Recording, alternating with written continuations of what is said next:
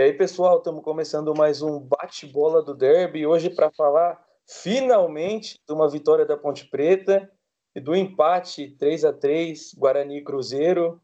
É, e aí, Fael, e aí, Tico. E hoje com um convidado especial demais, meu amigo Ivan, o mestre, uma lenda das Minas aqui com a gente também. Então, assim, é, boa noite para todos. E assim, eu já digo que eu tô puto, velho. Eu não, não tô feliz, não. Porque eu vi hoje.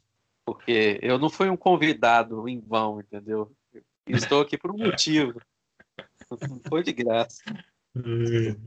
Como bom mineiro, acho que imagino para qual time eu torço, né? Mas,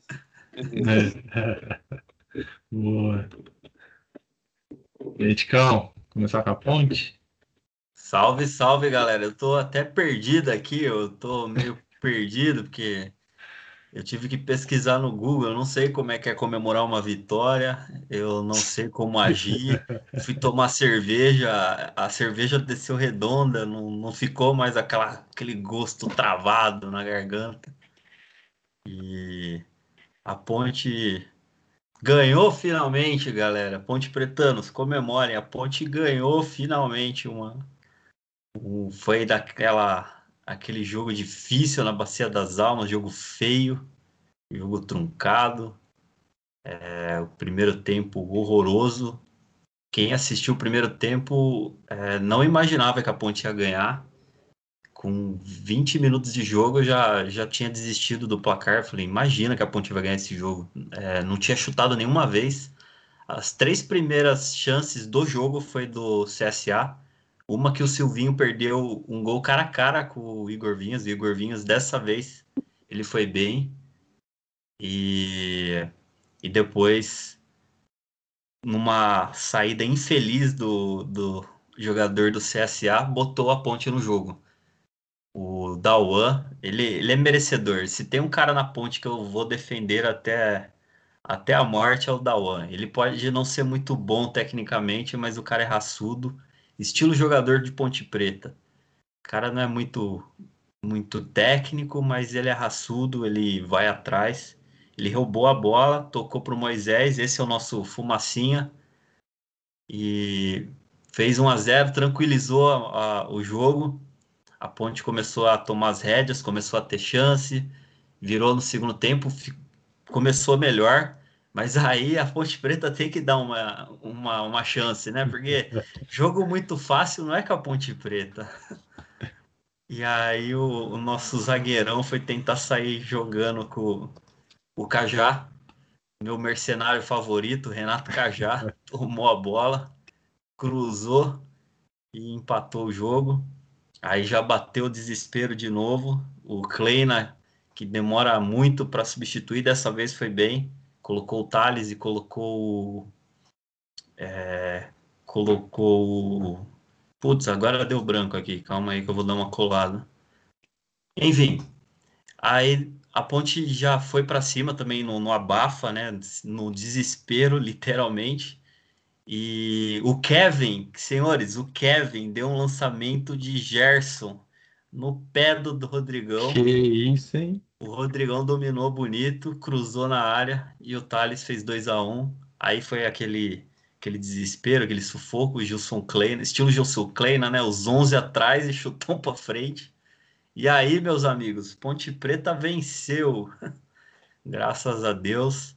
É, ainda é último, mas botou três pontinhos a mais. Chegamos a seis pontos e G4 nos espera. sonhando, sonhando muito.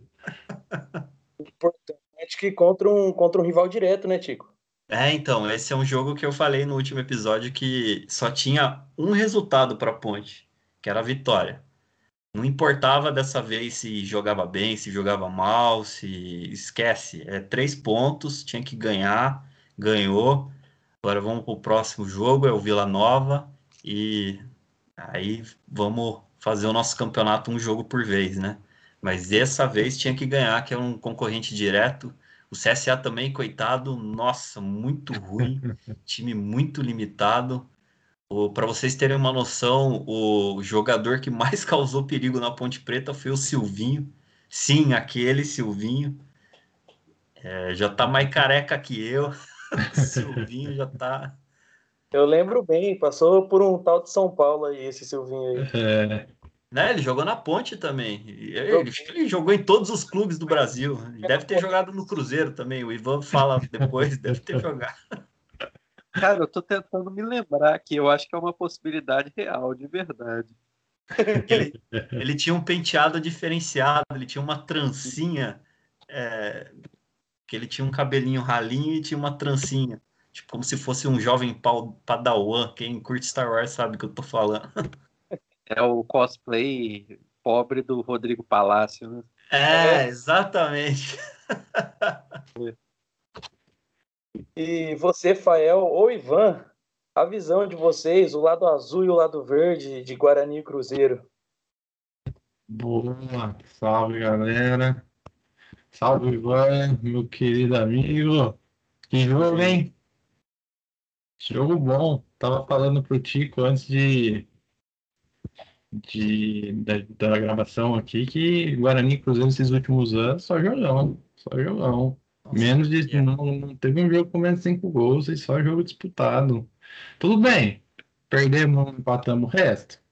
Acontece. Mas foi jogão, foi jogão. Eu gostei, acho que o Ivan pode falar, eu acho que também.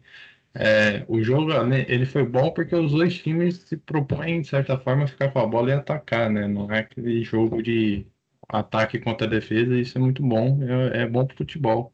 É aquele jogo que dá gosto de ver, gosto de assistir, você não dorme no meio, né? Você tá sempre atento para ver se acontece alguma coisa. Apesar de os três gols do Cruzeiro serem falhas do Guarani absurdas, assim. Acho que foram falhas da defesa, porque tomar três gols de escanteio é para time amador. Acho que nem o time aqui da Várzea acontece isso. É, é ridículo, assim. E... Mas foi um jogo bom. Teve a Leiruez, o Re- Regis fez um golaço. Tá jogando fino da bola o Regis, muito, um jogador muito importante nesse começo de Série B. Não achei que ia ren- render tudo isso, mas tá se mostrando um líder ali e um cara que tá chegando para decidir. Decidiu no derby, hoje foi lá e empatou numa jogada muito boa com o Davó, numa tabelinha ali, um golzinho de cobertura. Foi, foi, um, foi um jogaço. E aí, Ivan, o que, que você acha?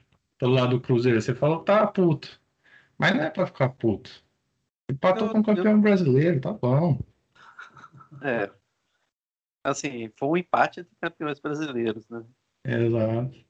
De um passado distante e glorioso, né? De ambos. Mas, assim, é o que me deixou puto. É, para além do resultado, né? Que empatar em casa nunca é, é bom. Foi, mais uma vez, o desempenho, né? É, ainda que eu concorde com o que você disse, né? Que os dois times é, têm propõe o jogo, né, o que é muito positivo, é, eu acho que a, o Cruzeiro, em particular, pecou muito pelas falhas individuais. O Guarani, ao meu ver, é, sa saiu dessa partida assim com um gosto muito amargo. Poderia ter vencido.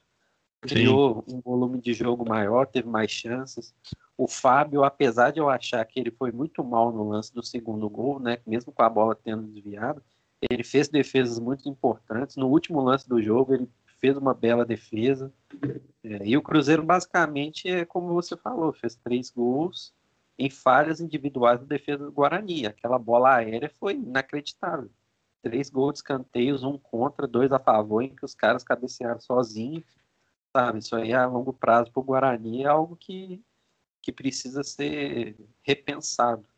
Acho que Certeza. essa bola aérea defensiva precisa ser treinada. Agora, ofensivamente, eu gostei muito né, dos dois times, como você também bem frisou, e fiquei bem surpresa com a atuação do Regis, né, que estava aqui ano passado, e pô, ele foi muito bem, né, poderia ter, ter, inclusive ter feito outro gol, né, a jogada do gol dele foi muito bonita, diga-se de passagem, e do Cruzeiro, assim, apesar do, das falhas individuais que comprometeram muito e vem comprometendo, né, o jogo passado contra o CSA, que, como nosso amigo falou, é um time muito fraco. Assim, o CSA fez o que quis em cima das falhas individuais do Cruzeiro.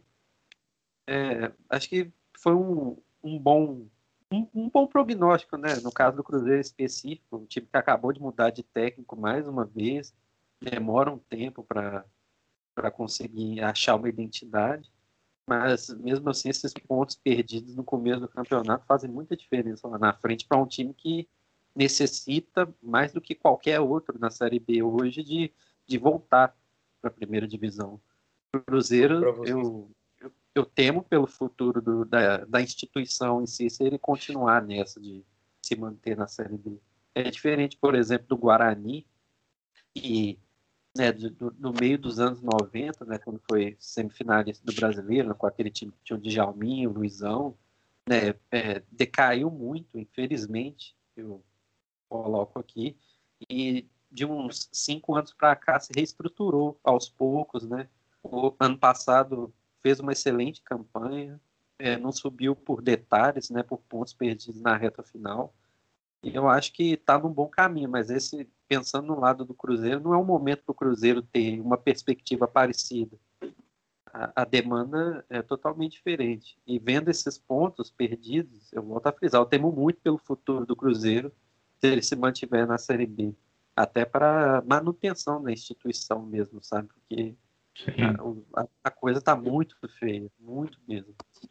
É, o Cruzeiro ele tá parecendo o Guarani do, do início da década de 2010, ali 2009, que é quando estourou o Rojão, né? É. estourou o Rojão pro Guarani ali que desabou. Jogamos 2010 a Série A, depois nunca mais, só ladeira abaixo. Série B, Série C, conseguiu se manter ali, mas enfim, administrações muito, mas muito ruins. Acho que a Ponte também passou por isso antes da chegada do Carnieri, é um pouquinho mais antiga ainda, mas realmente os clubes brasileiros hoje, isso reflete, na atual situação, reflete muito no Cruzeiro, se for ver os três grandes ali, maiores, vamos dizer assim, que estão na Série B, né? Cruzeiro, Botafogo e Vasco atua, é, diretorias e administrações horríveis aí nos últimos tempos. Igual o Guarani e Ponte Preta já sofreram, mas estão numa caminhada de reestruturação há mais tempo. É, tá difícil de vir? Tá difícil de vir, é um processo bom, você precisa cair nas mãos certas ali, que muitas vezes não caíram. Mas agora o Guarani, igual você, é, como você falou, aparentemente tá, começou a se reestruturar, começou a voltar a ter um planejamento um pouquinho melhor, isso é bom. É, mas acho que foi, tirando as falhas individuais, foram, foi um jogo muito bom. Eu gostei do jogo e realmente o que você falou, saí com um gosto amargo. Fiquei realmente puto com a defesa do Guarani. É, é um negócio inacreditável que desde o derby, a gente falou aqui, eu acho que no pós-derby, um absurdo que no derby era só bola alçada, o Rodrigão ganhava todas, a defesa do Guarani parece ter um imã no chão. Os caras comem, comem um X-Bacon antes de ir pro jogo. Não sai, não consegue pular. Tá com, com eu lembro, sei lá o que, que os caras têm na perna, que parece que tem 5 quilos em cada perna, mas não, não, não pula. A gente, e... na época o Léo, só fazer um comentário aqui, jogar, quando o Léo, zagueiro, jogava no Cruzeiro, Uhum. É, ele tinha problema na bola aérea, a gente falava que tinha uma bigorna no cu dele, por isso que ele não saia do chão. É, Esse é o meu problema hoje. Tá, tá, mais ou menos assim, ninguém sobe, a bola vai de um pro outro e não tem ninguém ali. O goleiro também, o Tico trouxe muito bem é, antes aqui de comentar, o goleiro não vai, não, apesar de eu não achar que não foi falha do goleiro, é, nos três gols ali, acho que não tinha como ele sair mesmo, foi jogada rápida tal. Ele até estava meio que no meio da área ali, mas para mim foi falha de zagueiro, de marcação, na verdade, ali, individual. O terceiro gol foi ridículo. O terceiro gol tinha um bloco de quatro jogadores do Guarani na frente. O, eu não lembro quem fez o gol, mas o jogador do Cruzeiro atrás e mais um bloco de quatro jogadores do Guarani atrás. Assim, ele no meio. O Guarani tá fazendo um sanduíche assim, mas ninguém pegou. E aí ele subiu sozinho, fez o gol. É, mas realmente é, é, algo a se repensar e treinar muito. O Guarani precisa treinar muito essa bola aérea, senão vai sofrer. Vai sofrer muito. É, num jogo como esse, né, pô, Você, você perdeu literalmente uma vitória, três pontos importantíssimos por falhas grotescas. A palavra que me vem em mente é essa, grotesca, inacreditável um desempenho de bola aérea, principalmente quando o time era nitidamente melhor na partida, sabe? São gols que dão aquela ducha de água fria violenta. Apesar que no segundo tempo é, esse problema já não apareceu, né? Mas também acho que tem um é. pouco a ver com a pouca proatividade que o Cruzeiro teve. É, exatamente. Isso que eu ia falar. No segundo tempo não apareceu muito porque o Cruzeiro ficou ali, tal, com 3 a 2 tal, buscou mais ficar no campo de defesa, não ficou muito com a bola, achou que ia conseguir manter o resultado. O Guarani achou um gol ali, diga de passagem, como você disse, é bem bonito, foi uma jogada muito bem construída. E aí foi. É, não, não apareceu tanto esse problema, realmente, o Cruzeiro não atacou no segundo tempo.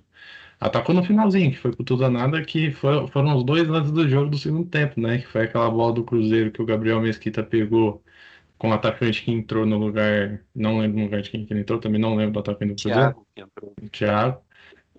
Que ele saiu, cara, cara, ali era pra ele marcar o gol, ele perdeu um gol ali também. E aí, logo em seguida, o Gabriel Mesquita defendeu, o Guarani já saiu no contra-ataque. Foi a vez do Fábio trabalhar no chute do, do Alanzinho. Acho que mostra como foi um jogo bom, movimentado. Isso também achei muito interessante, muito bom e é o que vem acontecendo normalmente com o Cruzeiro Guarani, não muito bom para nós aqui de Campinas que a gente está sofrendo, né? não ganhou ainda. É legal ver um, um 3 a 3 na Série B e, Rafael, você acha que o Bruno Sávio faria mais que o Gabriel Jesus na seleção? Nossa, o Bruno Sávio é, meteu dois gols hoje. O cara tá um monstro, velho. Ele tá. Cara, algum tempo eu criticava o Bruno, sabe? É, um tempo atrás, ano passado, etc. Mas ele cresceu muito de rendimento. O cara tá voando em campo, velho. Não tem como tirar ele do time. Não tem como. Assim, tipo, colocar. Não tem banco, não tem substituto para ele ali.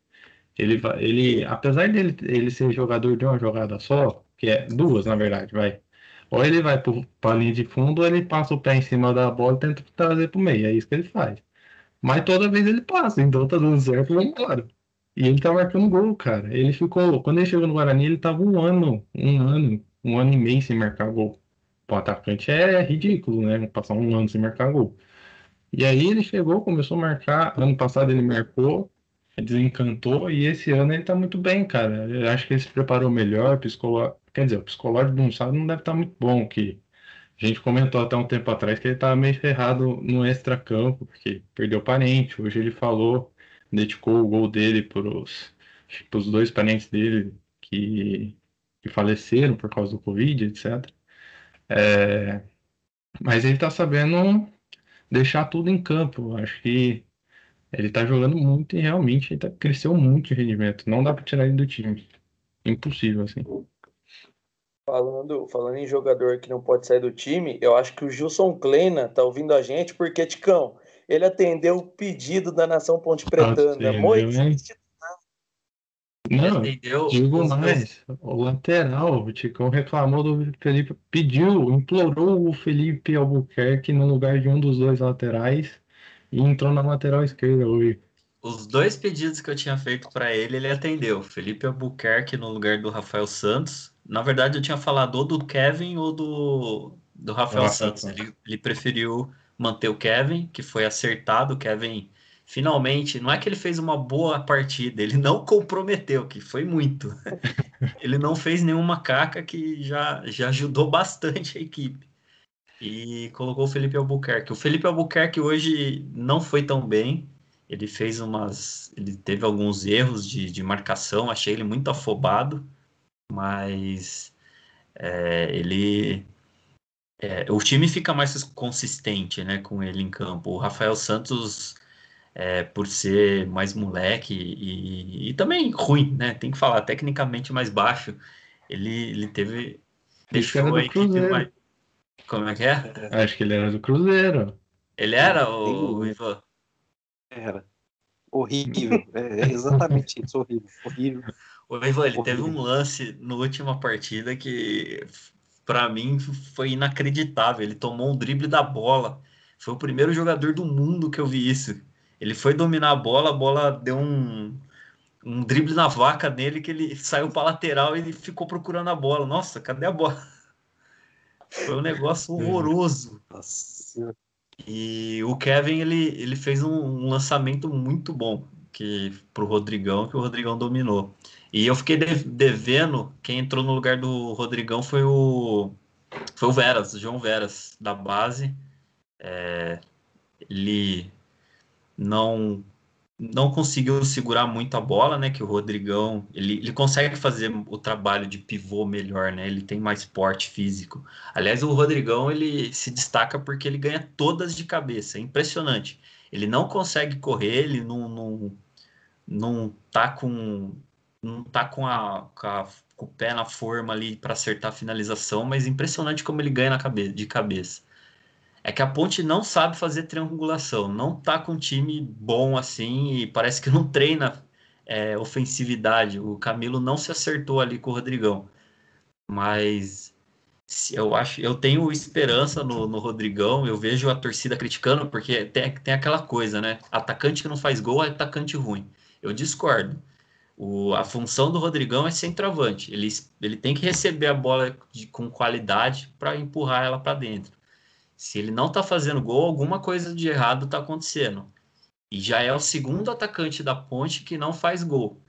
Quem estava antes era o Paulo Sérgio, que era vice-artilheiro do Campeonato Brasileiro o ano passado, foi vice-artilheiro da Série B. Chegou na Ponte e fez dois gols, ficou um período em branco e estavam colocando a culpa nele, mas não é culpa nele. A bola não chega, como é que os caras vão fazer gol? O Rodrigão estava sofrendo falta no meio-campo. Então, que culpa tem o Rodrigão? Ele fica dentro da área, a função dele é fazer gol. E então o Gilson Kleina tem que dar uma olhada melhor ali na, na ofensividade. Mas, nossa, senhores, a cerveja hoje desceu bonita, hein? Que maravilha. Uma vitória para tomar uma cerveja, né? Finalmente. Aleluia. Olha, podia estar tá zero graus hoje, podia estar tá negativo, nevando e ia tomar uma cervejinha para comemorar. Eu tô não, tá pensando tá nisso, cara. Tipo, 9 graus, o cara virando cerveja gelada, velho. Tá louco. é, mas não, mas, mas precisava. Sabe... Oito ou nove jogos tem que ganhar. Tá difícil o negócio. For, não, é, somando com o Campeonato Paulista, que teve a. O, a gente não ganhava desde o Derby, hein? Do Derby lá que foi lá no Majestoso, que foi 3 a 1 é, no Campeonato Paulista. Depois teve o período do troféu interior, que a ponte avançava, mas tudo com empate nos pênaltis. Então, Sim. era 11 jogos que a ponte não, não vencia. Então, sai zica. E aí, e aí agradece o padre, tava todo mundo zoando o padre. Ah, ah eu ia comentar isso. O padre eu ia comentar isso. Agradece o homem. Não sei se o Ivan viu, mas a ponte contratou, chamou um padre para ir benzer o majestoso. Um padre que benzeu o Moisés Zucarelli. Temos que agradecer o padre Jamil. Ele fez lá toda a bênção do, do gramado, e deu uma rezada lá e olha, a reza do padre foi tão boa. Ô padre Jamil, o senhor é abençoado, hein? Que o Kevin fez o lançamento de Gerson no jogo. Esse padre. Ó, alô, torcida jovem, vamos fazer uma bandeira pro padre Jamil aí. Pô, isso me lembrou ano passado, quando o Filipão foi treinar o, o Cruzeiro. É, chegou num momento tão crítico da reta final da Série B que ele jogou sal grosso na beira do campo do Mineirão. Muito bom. Não, o Felipão tinha umas coisas assim, né? No Palmeiras, uma vez, levou uma pimenteira, um bagulho assim, para os caras ficarem olhando para não ficar secando ele. Eu lembro uma coisa assim, o Felipão é meio louco nas ideias. Mas o, o Felipão, ano passado, Ivan, salvou o Cruzeiro, né? Se não fosse um medalhão como ele, um cara do tamanho dele, talvez o Cruzeiro não, não tinha salvado. É, eu acredito que sim, porque é, a temporada toda começou com um planejamento péssimo, né? Pelo, pela colocação do Adilson Batista como treinador, né? Lá em janeiro. Foi um erro. E assim, as opções, né, pelo Anderson Moreira e pelo Ney Franco, pensando na Série B, faziam sentido. São técnicos que recentemente fizeram bons trabalhos e mesmo assim é, não tiver, obtiveram êxito. E assim, a única explicação é a mesma coisa que está afetando esse ano, né? São os bastidores. Enquanto o Cruzeiro não arrumar isso, né? Mas assim, amigos, é, Campinense, tem é, há tempo para falar do crepismo no São Paulo, não? Ah, ah. a gente não costuma falar muito porque eu me exalto um pouco. Inclusive, eu agradeci, a gente está gravando isso aqui na hora do, do jogo de São Paulo contra o Corinthians em Itaquera, e eu agradeci, antes de você entrar aqui, eu agradeci os meninos. Eu não quero ver São Paulo em Itaquera, eu odeio isso, é uma tortura para mim. Então, estou agradecendo vocês, obrigado por não me permitirem ver o jogo de São Paulo hoje. Ah, mas fique tranquilo, mais um jogo sem ganhar. Ô, Pedro, aqui vai a, até uma dica, uma para o São Paulo seguir antes de um jogo em Itaquera, chamar o Padre Jamil. Não, mas contrata, contrata até pro, pro Morumbi, que não ganhou ainda também. Pó, pó, a reza tem que ser braba. Fê, não, mas, mas em Itaquera é sem condições. Itaquera é absurdo o que acontece. Não, ali, ali vai ser. Cara, não tem como. Olha lá, 47 segundo tempo, 0x0, esquece. Capaz de levar um gol ainda. Cara, depois do 6x1 com o time reserva, velho, do Corinthians, tudo, toda a zica do mundo é pouca, viu? Irmão, a gente, tomou, a gente tomou um gol do Ralph. Eu acho que o Ralph, ele não faz gol nem em futebol de botão. Ele fez um gol no São Paulo. E em Itaquera, é o único gol que ele fez na vida, chutando de longe, de fora da. Olha, é cada uma que acontece em São Paulo. Ah, acontece. Isso aí, normal. Vida que segue. E agora, voltando um pouco mais para a realidade aqui do, do bate-bola, o, o Fael estava falando da, da crise do Guarani, que o Guarani, a Ponte, passou uma época de vacas magras, e o Ivan falou que está preocupado com o futuro do Cruzeiro. Falando em Série B, assim, Ivan, você acha que o Cruzeiro ele, ele se manter muito tempo na Série B? Você acha que ele vai para a Série C? Quando você, você tem expectativa de um dia o Cruzeiro voltar a ser um time de grande participação no cenário nacional? Olha, é, eu sendo, não querendo falar de ultra pessimista, mas entendendo o que está acontecendo com o clube, é, eu não tenho expectativa do Cruzeiro voltar a ser aquela equipe competitiva que a gente se acostumou a ver, né? É, porque é, eu sempre que eu reclamo, eu falo até assim, enquanto torcedor, sempre que eu reclamava do time, até mesmo torcedores, sei lá, do Flamengo, Palmeiras, que eu conheço, falava assim, ah, cara, torcedor do Cruzeiro não tem tanto motivo de reclamar, um dos que menos sofreu até na história entre os grandes. E é verdade. O Cruzeiro, historicamente, não tem não teve grandes períodos de vacas magras, de crise e tal. Mas agora, quando chegou esse tipo de situação, é, parece que entrou num poço sem fundo. Eu não sei se vocês viram, cara, mas o time não, não tá tendo dinheiro para renovar o domínio do site oficial, entendeu? O cruzeiro.com.br, não tá tendo dinheiro para renovar isso. Então, tá feio eu mesmo. penso assim, cara, se chegou na, na crise, chegou a esse ponto, como que eu vou ter expectativa do time voltar para a Série A e ser competitivo? Se o Cruzeiro, dado esse panorama que a gente tá vendo, fosse rebaixado para a Série C, eu não ficaria surpreso. Os indicativos dão esse tipo de parecer pra gente, sabe? Eu uhum. não, não tenho expectativa. É triste, né, cara? Porque, pô, cresci vendo o time sendo alguma coisa, né? E ver ele acabar dessa forma é muito, muito tenso, assim. É, tem aquelas coisas, né? Tipo, seu time ficar uns anos de ostracismo, né? De ficar no meio de tabela de campeonato brasileiro, isso é normal e tal. Para qualquer time grande, por exemplo, já teve isso. Mas e ir para a Série B. Mas assim, ficar afundado na Série B e ter o prognóstico de cair ainda mais é assustador, cara. É bizarro é, mesmo. Realmente o Cruzeiro, eu acho que não. Não só. Eu acho que se subir, se conseguir subir, o risco de cair ano que vem é grande. Vai fazer, vai fazer igual o Guarani. A ponte um pouco menos, mas é igual o Guarani. Bate e volta. Vai, é uma, vai virar um América Mineiro da vida. Chega lá, Sim. sobe, bate. É porque realmente atrapalha. Se não tem grana, assim, é muito difícil. Tudo bem que o Cruzeiro tem um nome e pode usar isso como vitrine, né? Mas é, é uma situação bem tensa. Pelo que você falou, não tem, não tem dinheiro para renovar o domínio do site, bicho. Aí é, é triste. É, e assim, você, você fala da vitrine. Esse foi um dos elementos mais utilizados para tentar montar um time competitivo para a Série B desde o ano passado. E não resolveu. Entendeu? Os caras que vieram jogar aqui, né, os jogadores mais tarimbados, igual o Rafael Sobes, agora o Rodolfo veio, o Romulo, né, que jogava lá na Itália e voltou para o Brasil, né, ter proposta da Série A, mas que jogar no Cruzeiro. Os caras vieram assim, pelo respeito que eles têm pela instituição, sabe? Não vieram para ganhar dinheiro. E, mas assim, quantos caras vão querer lidar com esse tipo de situação, sabe? É muito difícil. É, esses aí são caras que já estão com a vida resolvida, não, não, precisa mais de dinheiro tal, mas e jogadores que querem fazer do clube uma vitrine, precisam daquilo ali para sustentar suas famílias? É difícil demais. É, é. Um, é, um, é um, sei lá, uma sinuca de bico bem, bem grande que o Cruzeiro está hoje. E, Fael, você hoje tudo bem que um placar não ele não vai mostrar o que realmente é, mas você acha que hoje o elenco do Guarani é melhor que o elenco do Cruzeiro?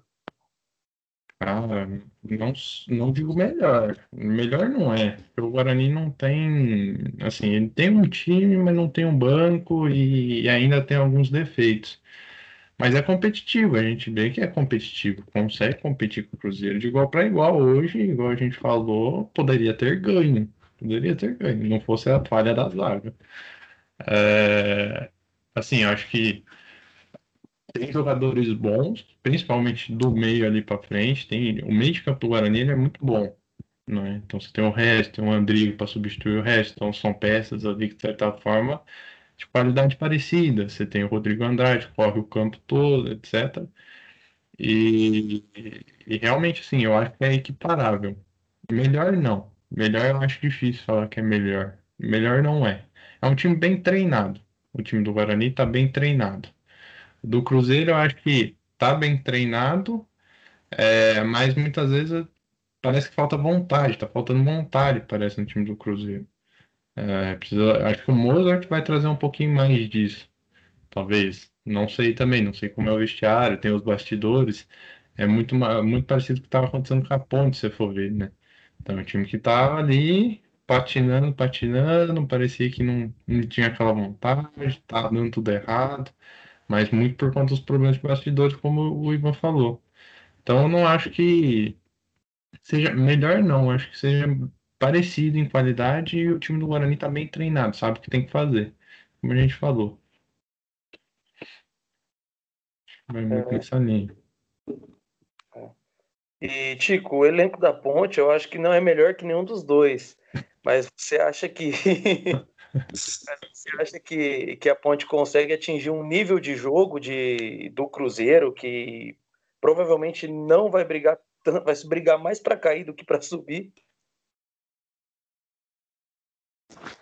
Tá multado o fone. Cara, eu vou ser bem sincero, eu não, eu não acho o time da Ponte tão ruim como está aparecendo aí no, na classificação. De último colocado, lutando para Z4. Mas está jogando de acordo. Então, o, pelo momento, merece. Mas mesmo se jogar certinho, se jogar bonitinho, é, a Ponte vai ficar ali em décimo lugar, décimo primeiro abaixo do Cruzeiro, abaixo do Guarani, que tem times mais técnicos, né? Ah, o grande, mas o grande problema da Ponte, eu acho que é o, é o jeito de jogar, o estilo de jogar. O estilo, a Ponte tem um elenco e o estilo de jogar é outro. A Ponte foi montada pelo Fábio Moreno, que é totalmente diferente o estilo do Gilson Kleina. O Gilson Kleina já é um time mais brigador e a Ponte não tem esse estilo. Vai pedir para o Camilo ficar brigando no meio campo? Não tem como.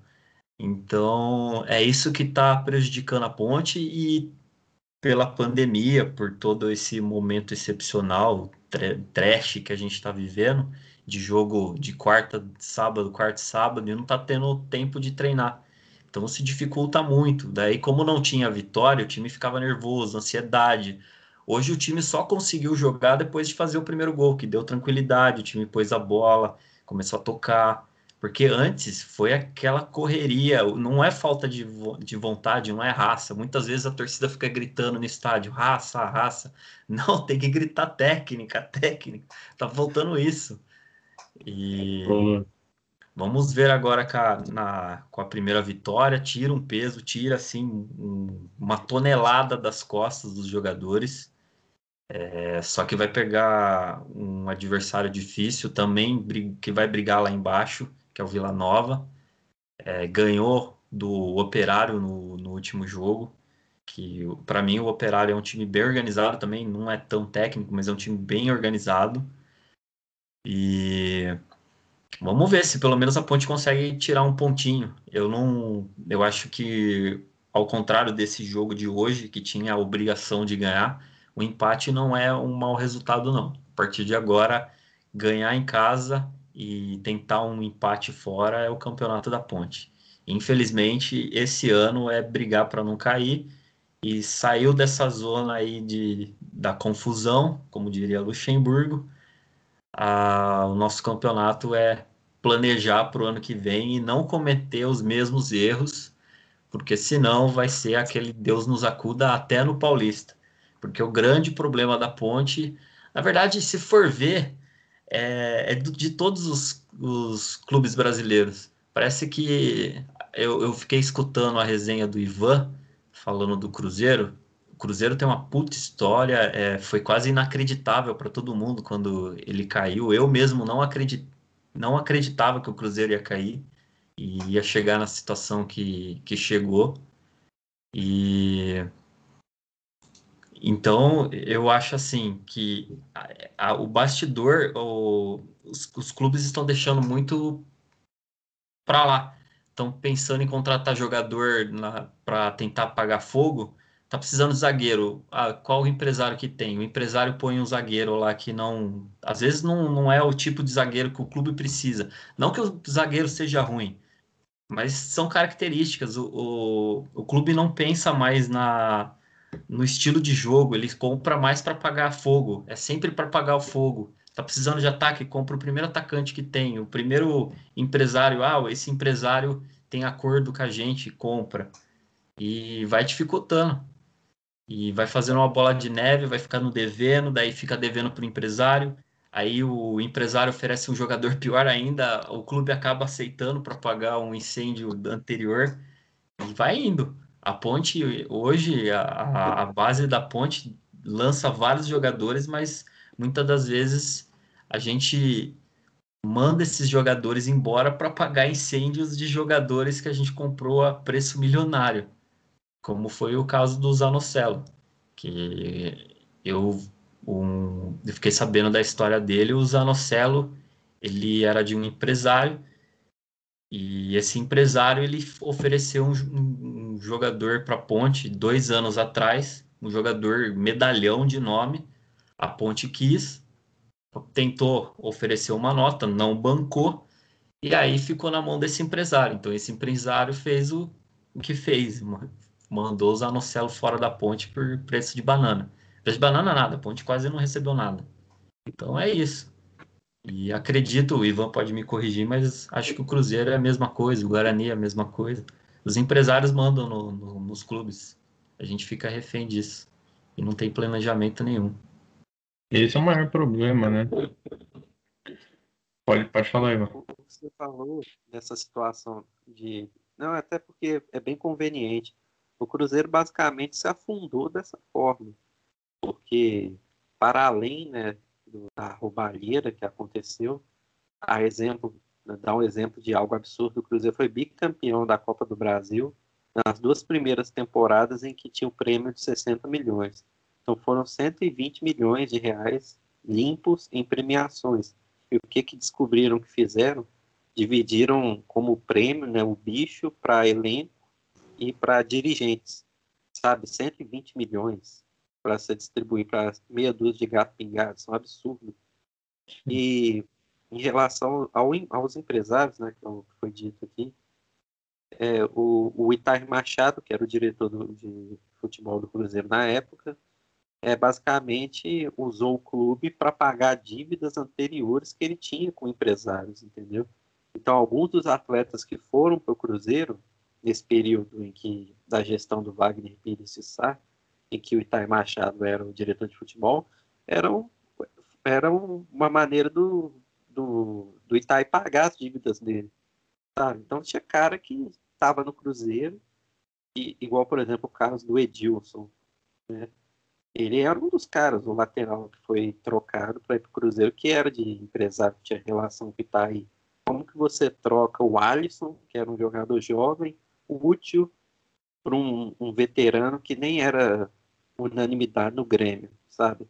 A própria troca do Maurício, né, que foi ano passado, foi depois deles, é, também foi muito estranha nesse, nesse sentido. O Cruzeiro ainda parece ter problemas com, com relação aos empresários, depende muito desses caras ainda para montar elenco.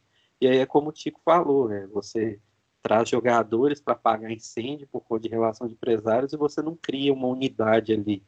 Aí, mesmo que você, você tenha um planejamento para ter um técnico o ano todo, você acaba não trazendo os jogadores do perfil que ele precisa.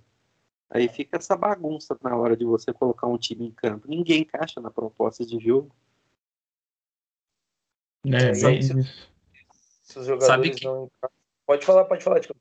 Não, e sabe qual é o clube que eu vejo que está cometendo os mesmos erros do Cruzeiro e se não abrir o olho e começar a se organizar direito? É o São Paulo. São Paulo tá, fez umas contratações milionárias aí, trouxe o Daniel Alves, não sei se vai conseguir bancar. E. Foi. não é, só o São Paulo, né? O... Se não abrir o olho, é, não é, não é, não foi cutucada, mas é sério. se não abrir o olho, essa história de, de, de time grande não cai já não, não existe mais. É planejamento.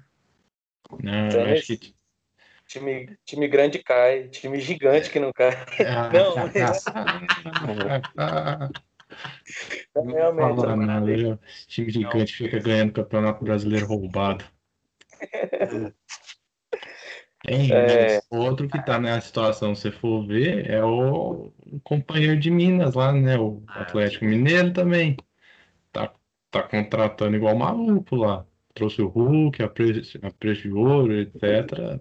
Logo, logo a conta chega. Se, se for para um empresário e tal, não sei quem tá bancando, mas é, eu ia, chega, né?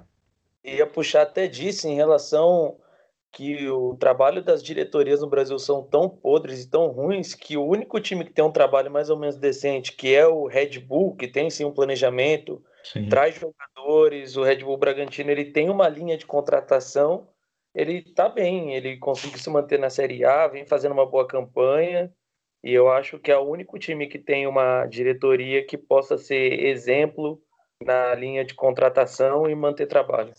Então, mas aí a gente vai entrar na discussão de clube empresa, tá ligado? O Red Bull, o Bragantino é a Red Bull que comanda aquilo lá. Então os caras são profissionais, vamos dizer assim, em gestão de grana. Muito difícil, tá? Muito provavelmente vai ser muito difícil dar problema ali. Principalmente porque os caras têm um projeto na Europa, em cada, em cada continente os caras têm um time, né? É, mas então... isso mostra a várzea, que é o Brasil, né? Qualquer time com Sim. um trabalho mais ou menos decente, ele consegue se sobressair. Sim, ah, é. Eu, eu discordo um pouco, hein? Eu não acho que se o Red Bull não der resultado é, em, sei lá, mais um ano, dois anos, podem apostar que vai ter reviravolta aí. É, esses empresários, quando eles investem assim dinheiro, então empresa, principalmente de marca, põem dinheiro assim em, um, em uma coisa, eles querem retorno quase imediato. Principalmente empresário brasileiro. Eles não, não pensam a longo prazo, nunca foi assim. Eles põem um dinheiro. Do... Pode falar, Ivan. Não, é que você tá falando disso, o negócio do, do Red Bull, do, do, Bragantino com a Red Bull é tipo assim, um contrato de muitos anos, assim. É coisa de 20 anos que eles têm para investir no clube e tal, para aí eles verem se vão comprar em definitivo, entendeu? Tanto que o outro time, né, o Red Bull Brasil, continua existindo. Continua. Acho que ele tá jogando o Paulista A2 ou A3. A2, então, acho que nesse... Na A2, né? Então acho Sim. que nesse caso específico, eu concordo com você quando você fala que empresário, essa coisa do investidor, foi o que aconteceu com o Palmeiras, a Parmalat, é o Vasco e aquele banco Excel, se eu não me engano, lá na época do, do, do Eurico Miranda e tal, que gerou sequelas graves para o clube, né, que ele vive dessas dívidas até hoje. Mas no caso do Red Bull Bragantino, acho que pelo contrato, acho que há uma expectativa de ter bons frutos, até porque também o objetivo da Red Bull não é necessariamente é, ganhar títulos, mas é ter mais uma forma de ganhar dinheiro, né? vendendo jogadores, formando jogadores e tal. Isso o, lá na Alemanha é bem evidente, né? com Leipzig. Eles ficarem em terceiro, em quarto na Bundesliga, show. Eles já, a Red Bull já embolsou a grana. É isso que interessa. E até vendem, vendem muito bem, né? É, sim, os caras são empresários. Totalmente o preço que o Claudinho vai sair do Red Bull Bragantino, pelo preço que ele veio, vai ser um lucro absurdo. Não, todos os jogadores ali, você vê que é tudo jogador jovem que foi com o plano de base que ninguém aproveitava, né? São Paulo não aproveitou um monte ali. Acho que o Claudinho saiu da base do Corinthians, né? Então, diversos jogadores e realmente a proposta deles. E, na verdade, vem até da tranquilidade da empresa por trás, né? Se for ver. Então, tipo, você tem a tranquilidade, você tem um suporte de grana da, da Red Bull ali, diferentemente de Guarani Ponte Preta, por exemplo. Você vai investir na base, beleza. Ah, dá 700 mil no Davó e leva embora, velho.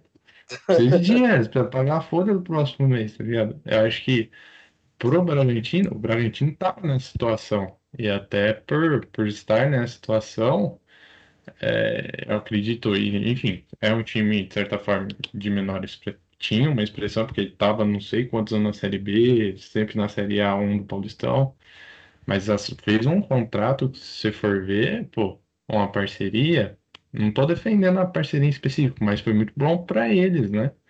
Porque eles ganharam o respaldo da empresa, a grana de investimento, o que dá tranquilidade para qualquer clube trabalhar. Você tem um suporte, uma liquidez financeira ali, uma saúde financeira muito boa. Para fazer esse tipo de movimentação, né? De comprar jovem e barato bom e vender caro pra caramba, igual o Claudinho, que vai sair caro pra Dedéu, velho. Vai ser uma venda gigantesca. Eu falei aquilo porque a ideia inicial era fazer isso com o Red Bull Brasil que tinha aqui em Campinas, inclusive eles continuam jogando aqui no, no Moisés do Carelli. Sim. E a ideia deles era subir até a divisão principal com esse time. Só que foi encontrando dificuldade, encontrando empecilhos, então a, a, a empresa, ou então os investidores, é, formaram uma outra estratégia e já foram comprar o Bragantino. Eles até ofereceram e tentaram comprar a Ponte Preta, a Ponte Preta não aceitou, Aí foram no Bragantino, o Bragantino já estava muito mal das pernas, acabou aceitando.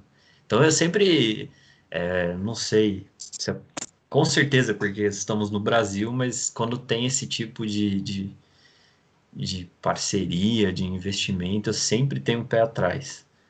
Ah, mas ali é o que o Ivan falou. Ali eu acho que é, um, é uma parceria diferente. É um contrato. Eu, eu não tenho contrato, não sei como está escrito no papel, enfim. Mas ali parece algo muito mais estruturado do que Parmalat. A Parmalat ela parecia muito mais uma, pegando exemplo Palmeiras, né? Muito mais uma patrocinadora ali e tal, tinha um contrato, etc. Mas aparentemente era um curto prazo, né? Tra... Tinha os jogadores dela, botava ali e tal, tirava a hora que queria. Não era algo tão bem estruturado, acho, com o clube. Com o Bragantino, até por conta da possibilidade de compra, né? No Parmalat Palmeiras, acho que não tinha nem a possibilidade da Parmalat comprar o Palmeiras. Então. Ah. É, é, é história. Tentaram fazer isso com o Guaratinguetá, lembram um tempo, uns tempos atrás? É, Guaratinguetá, depois virou Barueri, aí Sim. agora. Agora é Oeste. É, Oeste. agora é Oeste, isso. Oeste. Oeste é um clube de Itápolis que joga em Barueri, porque a empresa é de Barueri, eu não sei, eu sei que é um rolo. E o Oeste só. O Oeste, ele derrubou o Guaratinguetá, derrubou o Barueri e agora tá derrubando o Oeste. então, é, deve ser por isso que, que eu fico meio. Mas, toma, sinceramente, tomara que dê certo, porque acho que vai ser um boom assim, para os clubes brasileiros e o Red Bull sendo certinho e, e dando certo vai fazer muito clube repensar na forma que, De trabalhar, né? De, de trabalhar, exatamente. Virar a chave, porque se um time, um clube empresa praticamente com investimento grande da Red Bull, que praticamente tomou a marca, o Bragantino perdeu a identidade, perdeu sua marca. Hoje é Red Bull. É, é Red Bull. Então, eu acho que um diretor de algum clube grande vendo o Bragantino brigar pela Série A, chegar na Libertadores, Sul-Americana, eu acho que pode virar a chave. Ele fala: opa, peraí, um clube igual o Bragantino, que não tem expressão, está chegando, e a gente, que é um clube grande, vai, vai ficar para trás. Eu acho que isso pode trazer gestões mais sérias para o futebol brasileiro.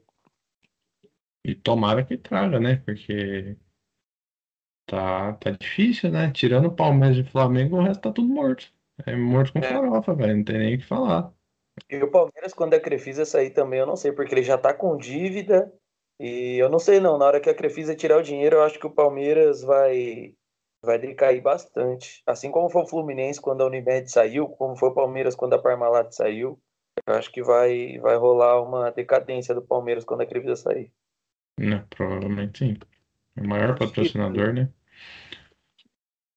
A gente falando de gestões exemplares no futebol brasileiro, realmente são poucos, mas acho que tem uns modelos assim que podem servir como referência. A gestão do Grêmio, né, do Romildo, ela é boa. Ele literalmente salvou o clube. É um, uma, uma gestão assim de um time que eu não gosto, né? Eu tenho birra do presidente, mas tem que dar o braço a torcer que é bom. É o Atlético Paranaense. É, o, o, trabalho do Petralha é muito bom. E o é, Petralha... Tem os clubes do Nordeste também, né, como o Bahia, o Ceará, que estão fazendo bons trabalhos. E assim, acho que tem que começar a analisar assim, quais são as alternativas que esses clubes estão buscando para eles atingirem esse sucesso, sabe? Tem um investimento muito grande né, no Analytics, né, que é você fazer análise de desempenho para contratar jogadores e para ver como que os seus jogadores do atual elenco estão rendendo. É um, um scout muito bom, né, ter um orçamento bem definido, né, saber fechar mesmo as suas folhas de, de pagamento né, durante o ano, que é o que não acontece nos clubes em geral. Acho que falta literalmente assim, acho que mais profissionalismo mesmo, sabe? Levar isso como um, tipo assim, isso aqui é um negócio, a gente tem que fazer um plano de negócio para isso aqui. Então, o que, que a gente pode fazer para melhorar? A gente pega, por exemplo, que, que a Red Bull não quis injetar grana, sei lá, num, num Botafogo da vida? Olha como é que o clube se encontrava. Um bilhão em dívidas, sem infraestrutura adequada.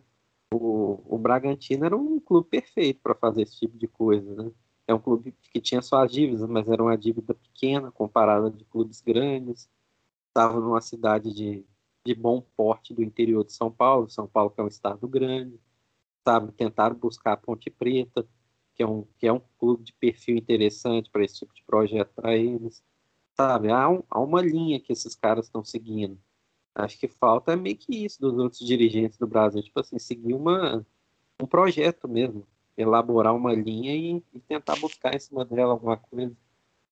É, eu acho que você deu exemplos legais de três times do, do Nordeste, que é o Bahia, o Ceará e o Fortaleza. Eu acho que são três trabalhos que até Guarani e Ponte podem meio que se espelhar, meio que se inspirar, meio que, que buscar a esperança de ter time competitivo para se manter na Série A. É, Fortaleza, Ceará e, e, Bahia, assim, são três exemplos que mantêm uma linha de trabalho, uma linha de contratação e, e consegue, consegue manter seus times competitivos, mesmo contra times de, de elite. Sim. Sim, é, os, esses três do Nordeste realmente eles fazem um trabalho excepcional. Acho que o, o Bahia e o Fortaleza. Fortaleza ressurgiu, né? O Fortaleza também estava morto. Tava perto do Guarani. O Fortaleza ficou, sei lá, uns 15 anos na Série C. Teve, o Fortaleza, três anos seguidos ele bateu na trave do acesso. Então, e ficou. E, tipo, quando subiu, agora está se mantendo. Voltou, se reestruturou com o Rogério Ceni. Logo quando voltou da C para B já no primeiro ano já conseguiu subir disparado, foi campeão da Série B e tal. E realmente, o trabalho lá é o que o, o Ivan falou, falta profissionalismo, é o que esses caras estão tentando implementar, profissionalismo.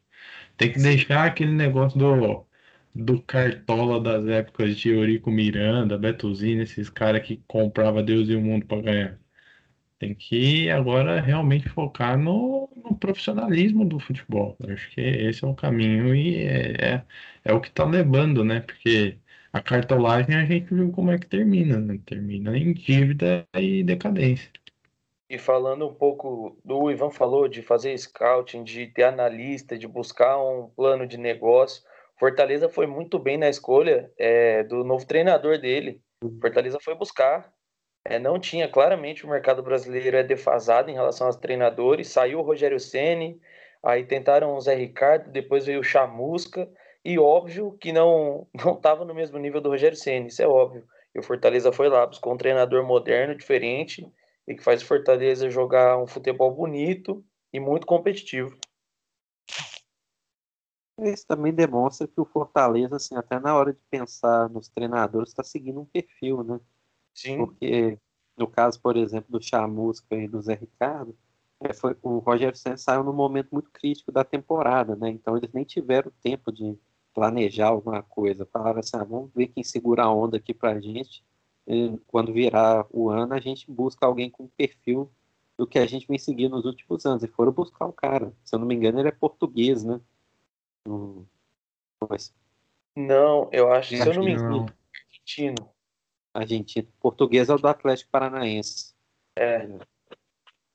E também é então... a mesma coisa, né? Saiu o Thiago Nunes, estão buscando um treinador com perfil parecido. Estão fazendo isso. Apesar do Petralha me parecer ser uma péssima pessoa, ele faz um trabalho espetacular no Atlético Paranaense. Não, não parece, ele é mesmo. É um lixo. Isso aqui pode ir para a internet, mas está registrado. Petralha, você é um lixo, seu corno. Nisso eu acho que somos. Todo mundo concorda. O cara é um. O cara é um nojo. Tem uns caras são foda, velho. Só que que ele elevou o status do Atlético Paranaense também isso é negável. É. Exato. E, ô, Ivan, deixa eu fazer uma pergunta meio, meio diferente para você. A gente aqui em Campinas, desde pequeno, cresce com Guarani Ponte, a rivalidade da cidade. Você de fora, de Minas, acho que nunca pisou em Campinas. É, como você vê Guarani Ponte, a rivalidade, os times? Qual o seu sua primeira impressão de Guarani Ponte quando fala nessas duas dois times daqui, dessa cidade maravilhosa? Cara, primeiro assim, Campinas é uma cidade que me interessa muito. Né? Vou tentar ir meu doutorado para a universidade daí, a Unicamp, então quem sabe. E assim, a rivalidade, velho, do derby, para mim, assim, sempre foi a mais legal do estado de São Paulo. Sem brincadeira. Eu sempre tive muito mais tesão de ver Guarani e Ponte Preta do que o derby da capital, por exemplo, Palmeiras e Corinthians. Acho que me lembra um pouco é a atmosfera que se tem em Belo Horizonte com o Cruzeiro Atlético, sabe? Porque são, são esses times, então a cidade toda gira em torno deles. Tem o América lá, mas a gente né, fica encostado. Desculpe meu avô que é americano, mas é a verdade. Mas, é, eu me é, quando eu vejo o Guarani Ponte Preta, eu me identifico com isso, sabe? Eu falo, pô, tem um, tem um que meio parecido de Cruzeiro e Atlético lá, sabe? E assim, é, eles estavam falando do, do derby, né? Que foi 3x1 para a Ponte. Cara, é o pau quebra com força. Parece que é o jogo da vida, independente de quem tá vestindo os uniformes, sabe? Eu acho isso sensacional. É, a minha graça, assim, de ter acompanhado o Campeonato Paulista, principalmente quando era novo, né? Molequinho, lá no, na época que o Sport TV não era essa putaria, né? Na hora de transmitir jogos, era muito de ver Campeonato Paulista do interior, sabe? Ver, ver esses jogos e tal. E a Ponte Preta e Guarani sempre tava ali. Eu me amarro, cara. É um dos meus clássicos favoritos do futebol brasileiro. Diria que, sei lá, acho que abaixo de Remo, Cruzeiro Atlético e Remo Paysandu seria esse. Remo Paysandu é foda também, que é mais ou menos a mesma pegada que você falou. Sim, eu, pô, me amarro, assim, nessas rivalidades, assim, muito regionais, sabe? Elas têm um caráter, assim, que só quem é dos lugares vai entender. Como é o caso de vocês aí. Tem um, é. um gostinho Sim. especial, assim. Às vezes vale muito mais uma temporada do que, sei lá, um título propriamente dito, sabe? Dependendo do contexto que o clássico tá. Igual falando de Cruzeiro Atlético, né, o que o Cruzeiro ganhou no Campeonato Mineiro, foi um a 0 Até nós mesmo, Cruzeirense, estava acreditando que ia ser uma sacolada do Atlético. Véio. Foi lá 1 a 0 o Cruzeiro jogou bem até. Eu falo, cara, acabou. Não precisa de mais nada esse ano. Só que daí o Cruzeiro gastou todo o futebol do ano ali também, né? Exatamente. Gastou, gastou o que tinha, o que não tinha, e vai saber se vai ter um dia de novo. Foi foda. É foda. Não, é você- bem isso mesmo. Pode falar, Fábio. Não, eu ia falar que é bem isso mesmo, que às vezes um jogo vale mais do que a temporada inteira. Aqui, por exemplo, o Guarani. do Então. derby, Hã? dependendo do tamanho do contexto do derby, é muito Exato. Vale muito mais. Igual esse que teve o Derby 200. Porra. Tava per... O Guarani só tava perdendo Derby. Chegou, ganhou esse, foi maravilhoso. Compensou todos, né, Ticão? Fala a verdade. Não, Compensa tudo. só sei que o, o derby é engraçado que é, é um jogo que não importa quem tá melhor, quem tá pior, se iguala tudo. Fica uma, é todo mundo uma expectativa monstruosa. É, tanto que nesse último eu achei que a Ponte ia tomar um vareio de bola, achei mesmo que ia perder, eu até cheguei a comentar que ia tomar goleada. E foi, foi pegado o jogo, foi pau a pau, disputado, a Ponte conseguiu até impor uma certa resistência ali, teve chance até de empatar. E agora a gente vai ter que escutar os caras até o próximo derby. Aguentar a situação, aguentar falar. Que o problema não é ficar na lanterna, não é problema ficar com- segurando, iluminando Campinas. O problema é perder pros caras. O problema é ficar na lanterna com o Guarani colocando na lanterna, né? Eu acho que o próximo derby, vai, o derby 201, vai ter um contexto interessantíssimo que pode ser um Guarani brigando em cima, talvez pelo G4, e a Ponte brigando contra o Z4. Eu acho que ele pode ter um peso ainda maior do que teve esse em relação à tabela, em relação ao futuro dos times na Série B. Ah, ou não, mano. É só tem quase um turno inteiro ainda pela frente desse derby, cara. Vai. Não sei não, viu? Muita coisa pra rolar. A ponte não tem cara que vai ficar muito ali, não. começo do segundo turno. Mas se um começo de segundo turno pegar um Guarani em terceiro, Ponte em décimo sétimo, faz a diferença pro, pro resto do campeonato. Ah, não, Porra, com Pedro, você certeza. quer me ferrar? Décimo É, sétimo no, no- Ele tá otimista, hein? turno. Eu coloquei a situação Tá extrema, assim, jogo de vida ou morte. Não, eu acho que o, pra- o Guarani, assim, vai brigar no máximo para quarto lugar. Se brigar pro quarto lugar, e a Ponte vai, vai, vai ficar em meio de tabela. Não tem, não tem muita chance, eu acho, não, A da Ponte cair. vai ser sempre, é um em oitavo, outro em nono. É isso aí. É isso aí. Aí quem ganhar o derby, briga pra subir. Quem perder, briga pra cair. É isso aí. É sempre isso. Todo ano, mesma coisa. Se repete. História, mesma coisa. É isso. E você, Ticão, alguma coisa a acrescentar sobre a ponte, da última partida, da próxima partida, o futuro da ponte? Ó, eu tô com esperança. A vitória sempre tira um pouco o peso das costas, mas tem que melhorar a forma de jogar, tem que fazer triangulação, tem que fazer um, um dois, tem que se aproximar os atacantes. É, o Camilo tem que ser mais participativo. Hoje eu achei o Camilo muito disperso do jogo. É, ele não foi aquele Camilo ativo que eu vi no derby.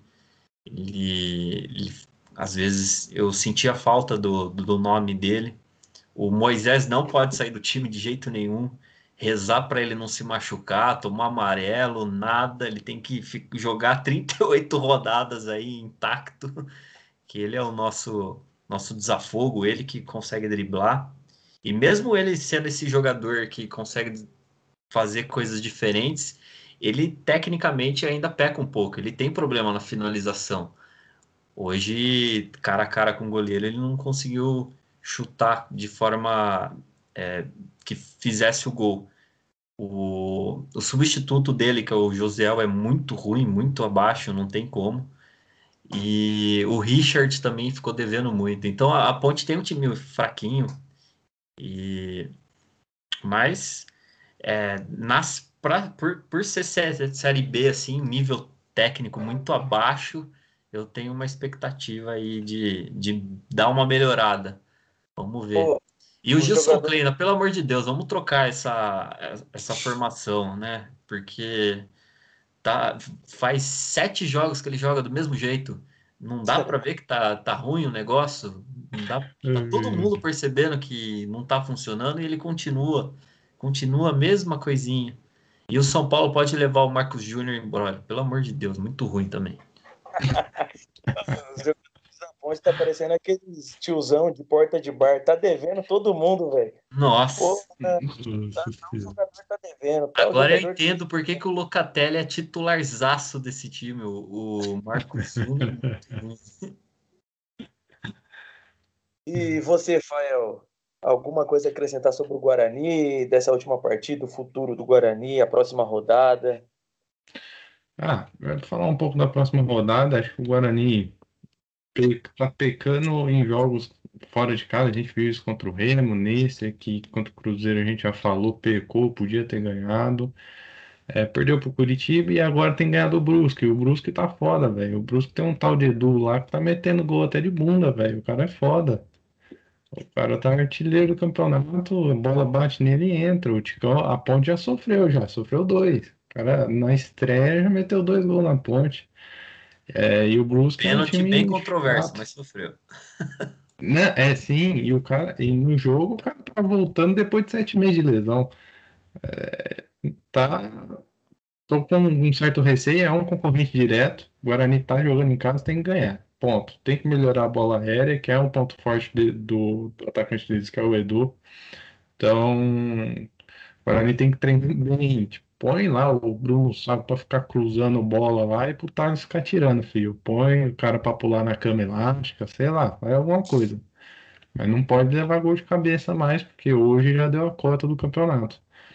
E mas é isso, é o jogo decisivo. Acho que é o jogo para mostrar se o Guarani tem, tem peito mesmo para chegar e brigar no G4. Porque se perder do Brusque, aí já, já começo a, a duvidar um pouco. E você, Ivan, suas considerações finais em relação ao Cruzeiro, ao Guarani, à Ponte? Olha, é, primeiro sobre o meu time, né? Infelizmente, fazer um parecer aqui. A próxima partida vai ser contra o Brasil de Pelotas, né? Lá em Pelotas.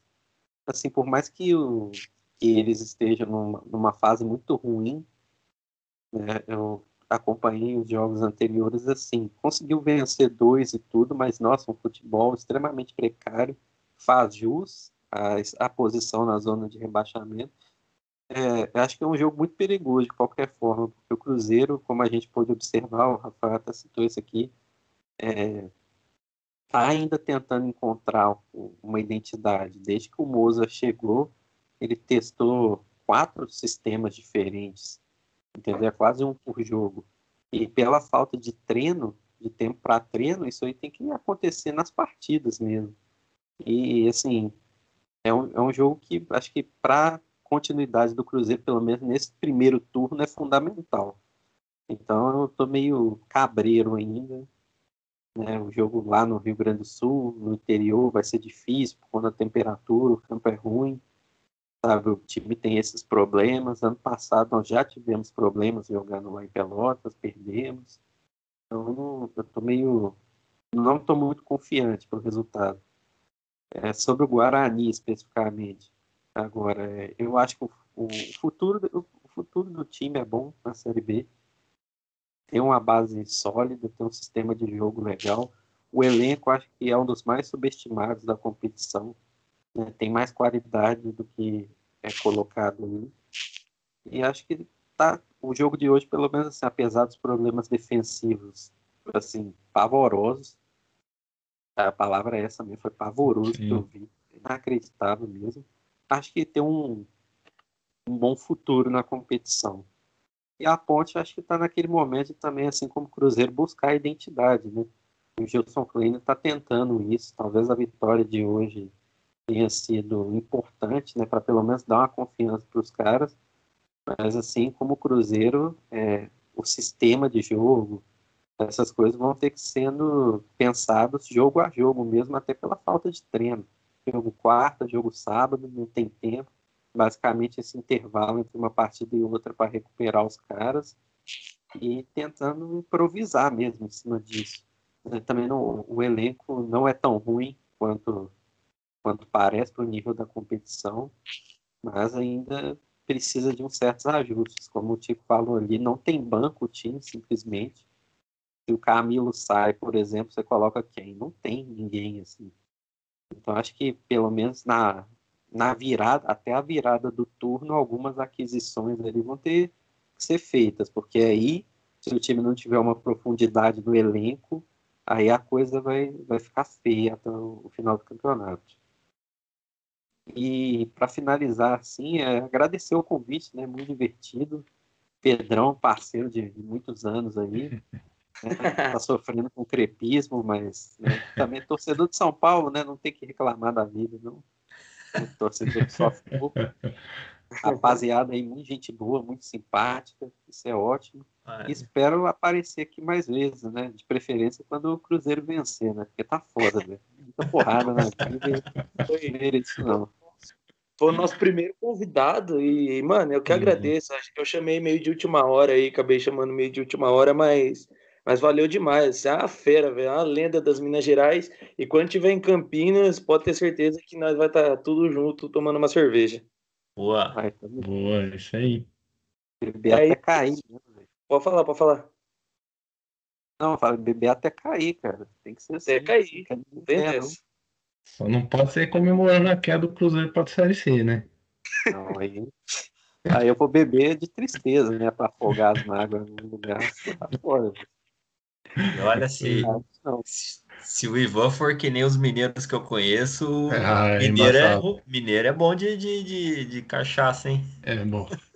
Ó, oh, rapaz, o meu currículo é, é bom, viu? Não nego, não. Conheço Nossa. gente pior, mas eu conheço o trampo, não nego, não. Aqui do podcast também é bom, viu? Ah, ah, cara, quem não bebe muito em São Paulo é o pessoal da capital, né? Só tem causeiro. No interior, o pessoal é boca de gole total, velho.